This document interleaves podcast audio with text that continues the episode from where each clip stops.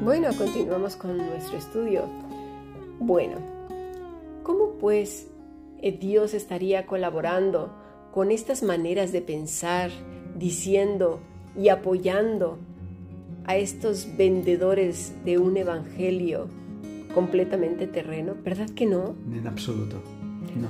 Por eso Jesús dice que nos aferremos, que no nos afanemos, perdón, día a día, ¿verdad? Sino que estemos descansando en las manos del Padre. Él nos da ejemplos, nos habla de las flores del campo, nos habla de los gorriones, nos habla de esas cosas que, que nos muestran que Dios se preocupa. Y es interesante porque confiamos en Dios en cuanto a la vida eterna, pero no confiamos en Él en cuanto a el ahora y el hoy. Así es, porque traemos una herencia maldita ¿eh? Sí. que a fuerzas tiene que hacer y hacer y hacer. Ahora, eso no quiere decir que nos vamos a echar en un sofá No, por sin, trabajar y sin nada. La Biblia dice claro, el que no trabaja, que no come. Las Que mismas aves lo hacen. Eso es. Dice el Señor en Juan 5, así el Hijo, los cuales está haciendo vivir, parafraseando ¿eh? Juan 5, 20, 20, hasta el 21, Ujú. 22. Ujú. Así el Hijo a los cuales está haciendo vivir. Jesús sabía, conocía los corazones y lo que la gente pensaba y nadie lo puede ni lo podía engañar aunque por fuera tuvieran rostros de piedad, Ujú. Dice el Señor en Ezequiel 13.1. Déjamelo leer ahí, Ezequiel 13.1. Vino mi palabra de Jehová diciendo, Hijo del hombre, profetiza contra los profetas de Israel que profetizan, y di a los que profetizan de su propio corazón, oíd palabra de Jehová. Así dicho Jehová el Señor, ay de los profetas insensatos que andan en pos de su propio espíritu y nada han visto.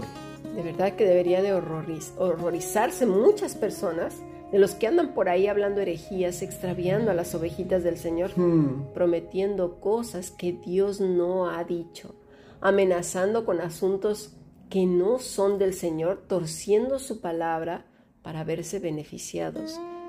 vergüenza debería darles y aún así la condenación está sobre ellos mismos por lo que hacen. El Señor dice, utiliza una palabra, cuando dice insensatos, es naval. Naval, como ese personaje en las escrituras. Exactamente. Ajá. Quiere decir fatuo, insensato, loco, necio, perverso, ruin, villano, afrentar, caducar, caer, debilitar, desfallecer, deshacer, deshonrar, marchitar, menospreciar, secarse. Eso es lo que va a hacer el Señor con estos pámpanos en el suelo. Ahí está, la misma palabra lo implica. Son fatuos, son necios. Se han despegado del que les da vida para correr sus propios caminos, decisiones, sus propias. Ah, claro, pero hay gente que dice, ay, pero sí, es tan amable, mira, ay, mira, eh, por lo regular estos lobos rapaces tienen rostros y, y son muy carismáticos, muy cariñositos, pero, Simpáticos, ya. pero Ujú. cuando no se hace lo que ellos dicen, ahí es donde vienen las amenazas. Así les llama el Señor a estos falsos profetas locos, perversos, ruines, villanos, que menosprecian su palabra y la toman como fuente de ganancia, Sí, tanto de dinero como de adoración para sí mismos, ¿verdad? Y, y- y dice, eh, son los mismos que advierte Pablo en la primera carta, ¿verdad? De Timoteo. En el 1.3 también debes saber esto, que en los posteriores días vendrán tiempos peligrosos. Porque, y ahora los describe, los hombres que estamos hablando ahí en el versículo 2 lo describe. Porque habrá hombres amadores de sí mismos, avaros, vanagloriosos, soberbios, blasfemos, desobedientes a los padres, ingratos, impíos, sin afecto natural, implacables, calumniadores, intemperantes, crueles, aborrecedores de lo bueno, traidores, impetuosos, infatuados, amadores de los deleites más que de Dios, que tendrán apariencia de piedad, pero negarán la eficacia de ella. A esto se evita. Versículo 6. Porque de estos son los que se meten en las casas y llevan cautivas a las mujercillas cargadas de pecados, arrastradas por diversas concupiscencias. Estas siempre están aprendiendo y nunca pueden llegar al conocimiento de la verdad. Aquí hay varias cosas. Mm. Por ejemplo, estas personas tienen apariencia de, de piedad, pero la niegan, ¿verdad? ¿Por qué? Porque en cuanto uno empiece a ver su propia vida, con un poquito, hay, hay, hay veces que la boca de verdad revela lo que hay en el corazón. Ciertas palabras, por ejemplo, pues si no haces lo que yo te digo, te sales de mi cobertura. si no haces esto, claro, pero eso es, si, claro, si ustedes no dan dinero para que vuestro pastor tenga una vida cómoda, pues entonces no va a correr la bendición hacia abajo. O sea que no nos damos cuenta que nos están manipulando. Totalmente y controlando. Eso no es lo que el Señor enseñó en su palabra, ese no es el verdadero evangelio. Ya, pero el Señor da la respuesta. ¿Quiénes son esas personas? Dice que son esas mujercillas, estas personas cargadas de pecados, arrastradas por diversas concupiscencias. Son gente que su corazón arde de deseos, de cosas y bienes materiales, cuestiones mágicas que no se han despegado de todas esas cosas horribles que puede ser por el contexto cultural, religioso anterior, ¿eh? que todavía se traigan muy arraigadas. Y que nunca lleguen al conocimiento de la verdad. El perfil que nos hace en estos pasajes es, realmente muy esclarecedor, nos muestra cómo son ellos, el verdadero corazón de estos hombres. El Señor nos dice una y otra vez que guardemos lo que Él y solo Él nos ha enseñado. ¿En dónde? En las Sagradas Escrituras con su voz. Es Cristo su voz hablando a nuestras vidas. Él es el Logos, no las personas. El problema, pastor, es que parece que no lo entendemos. No es suficiente. Eso es la parte más triste, que el Señor que nos da los consejos, ideas, nos muestra claramente y nosotros no entendemos. Y esa, esa imagen y creencia católica del cura que nos condena y que es imperativo obedecer, no se nos quita de la cabeza a ningún precio, ¿verdad que no? Porque mm. venimos en esa cultura. Lo que dice el hombre supera a lo que dice Dios. Lamentablemente así es. Mm. Ezequiel 13:4 dice, como zorras en el desierto fueron tus profetas, oh Israel. No habéis subido a las brechas, no habéis subido a las brechas, ni habéis edificado un muro alrededor de la casa de Israel para que resista firme en la batalla en el día de Jehová. Hemos sido descuidados muchos. Muchísimos, y esto es una advertencia. Porque además el día del Señor viene pronto. Hemos sido exhortados tras vez a que velemos si no murallamos nuestros corazones, como dije en ese versículo, sobre toda cosa guardada, guarda tu corazón porque Él mana la vida. Y la palabra ahí guardar quiere decir sitiar en el hebreo. Claro, pero cuando ese corazón ha sido renovado en Cristo, ¿eh? porque si lo sitiamos no siendo regenerado. Entonces se endurece aún es Claro. Si no atesoramos su palabra, seremos arrastrados junto con estos lobos rapaces. Totalmente. El temor y la adoración es a Cristo. Su obra redentora es nuestra promesa de salvación. El Señor no nos ha prometido estar en un lecho de rosas, que todo saldrá bien, que nunca habrá problemas, que el diablo no molestará, que todos los que nos persiguen desaparecerán y que estaremos en abundancia y prosperidad. Eso es mentira. ¿Que no hemos leído las escrituras? El mismo Señor dijo que a los que habían venido antes que él a los profetas, ¿qué les habían hecho, pastor? Los habían asesinado, perseguido, eh, los habían rechazado. Los habían abominado. Y después de su resurrección de nuestro Señor Jesucristo, ¿qué es lo que ha pasado? ¿No conocemos la historia? Bueno, infinidad de mártires que han sido masacrados de las maneras más horrendas. Muchos murieron en persecuciones, en diversos crímenes, en holocaustos, en la Inquisición aquí en España. Y ahora mismo cantidad de personas estamos padeciendo por causa del Evangelio. Yo sé que tú misma estás padeciendo por causa del Evangelio. Así es. Juan 16, 32 dice, He aquí la hora viene, y ha venido ya, en que seréis esparcidos cada uno por su lado, y me dejaréis solo, mas no estoy solo porque el Padre está conmigo y eso también es para nosotros. Estas cosas os he hablado para que en mí tengáis paz en el mundo, escuchemos bien, ¿eh? En el mundo tendréis aflicción, pero confiad, yo he vencido al mundo. Qué preciosa promesa. Esa es una promesa verdadera. Cristo ha vencido al mundo y en, nos, en Él somos vencedores de vencer al mundo y sus afanes y los pecados. En Él. En Ahí Él. está la clave. En Él. Mateo 24, 11. Lo puede leer, pastor. Muchos falsos profetas se levantarán y engañarán a muchos. Y por haberse multiplicado la maldad, el amor de muchos se enfriará. Mas el que perseverare, el que persevere hasta el fin, este será salvo. Mira también Mateo 10, 16. He aquí yo os envío como ovejas en medio de lobos. Sed pues prudentes como serpientes y sencillos como palomas.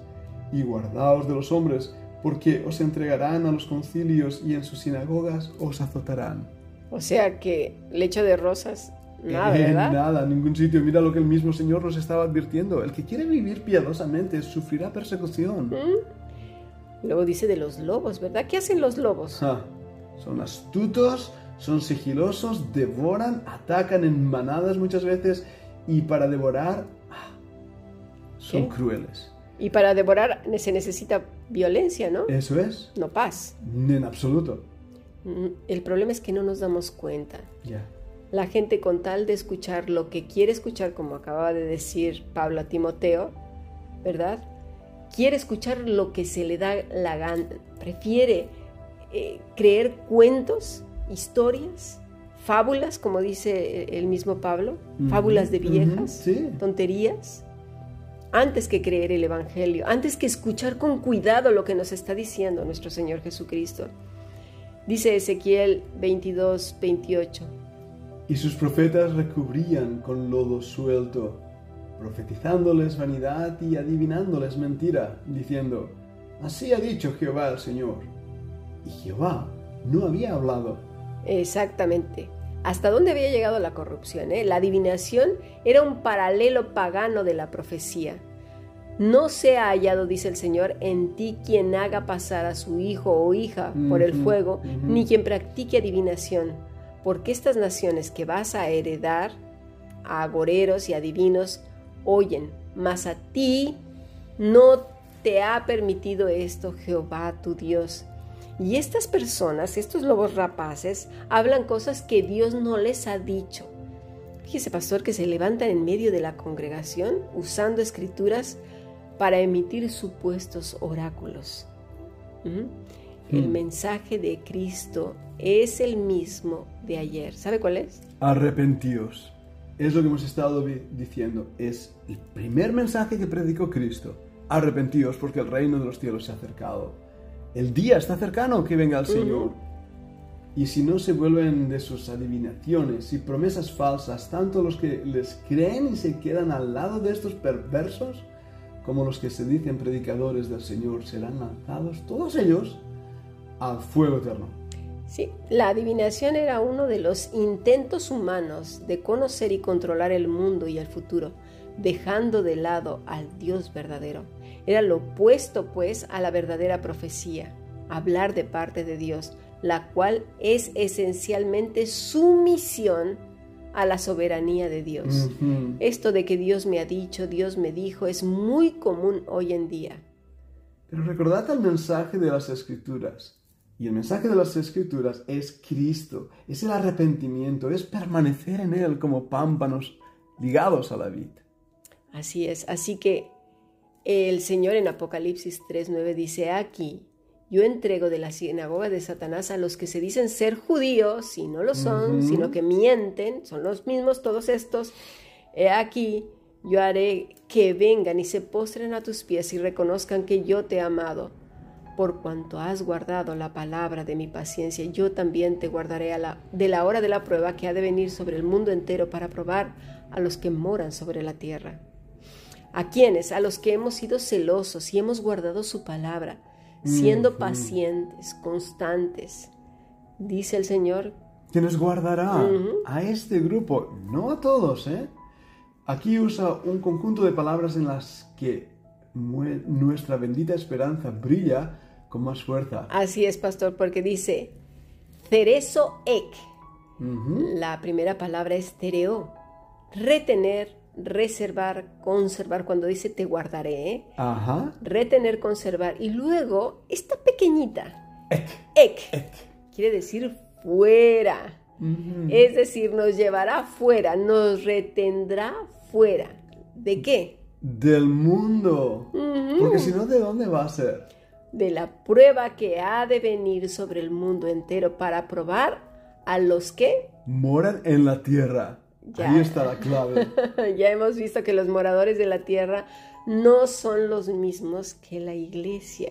Eso es, es una importante palabra la que aparece, los moradores de la tierra. Así es, y aquí esta conjunción Mm, Tereso ek nos está diciendo el Señor que nos sacará. Eso es. Te sacaré, te guardaré. Pero dice ek, el ek habla de fuera. Eso es, es una preposición muy usada en el griego y todos la conocemos bien dentro del estudio de las... Es la misma idea de eclesia, llamados fuera. Exacto. Y ahora vemos aquí que nos llamará fuera de Fuera, del nos sacará. Así es. Esta prueba será para los moradores de la tierra. Estoy viniendo rápidamente, eso es dice el original. La siguiente frase comienza con krateo, usar fuerza. Ahí es cuando tienes que retener, retén, echar mano, guardar, abrazar, aferrar, asir, detener, prender, retener, tener, tomar, ¿qué? Lo que tienes. Eso es. ¿Y qué es lo que tienes? ¿Qué es lo que tienes? El Evangelio a Cristo, andando con Él día y noche. Dice, estímalo, guárdalo, dice el Señor. Que ningún lobo rapaz te amenace, te chantajee, engañe, manipule, te haga siquiera creer que tienes una especie de cobertura conferida por Dios. Es eso, ya. Dios no le da sus poderes a ningún alma corrompida que manipula sus ovejas y las despelleja. Por supuesto que no. Dios da sus dones a quien Él quiere y es por obra del Espíritu Santo a quienes a los que están apegados al Maestro y son para operar en la vida diaria de manera espontánea, innata, fluyen sin darse uno cuenta porque Él gobierna la mente, alma, corazón y fuerzas de estas personas. Eso es. Los dones no es para la gloria de uno, es para la gloria de Dios. Así es, dice, para que ninguno tome tu corona. Ya sea Satanás u otras personas, podrían robarles su corona al desviarlos de la lealtad exclusiva a Jesús. Estemos atentos. A diferencia de una corona de espinas como burla y escarnio del Salvador, nosotros recibiremos una corona de vida. Eso es, Cami. Y esa es una promesa dada por el Es Señor. así. Ahí están esas promesas reales y verdaderas. ¿Pero por qué? Por vivir apegados a Cristo. Es la Por- condición de la promesa. Ujú.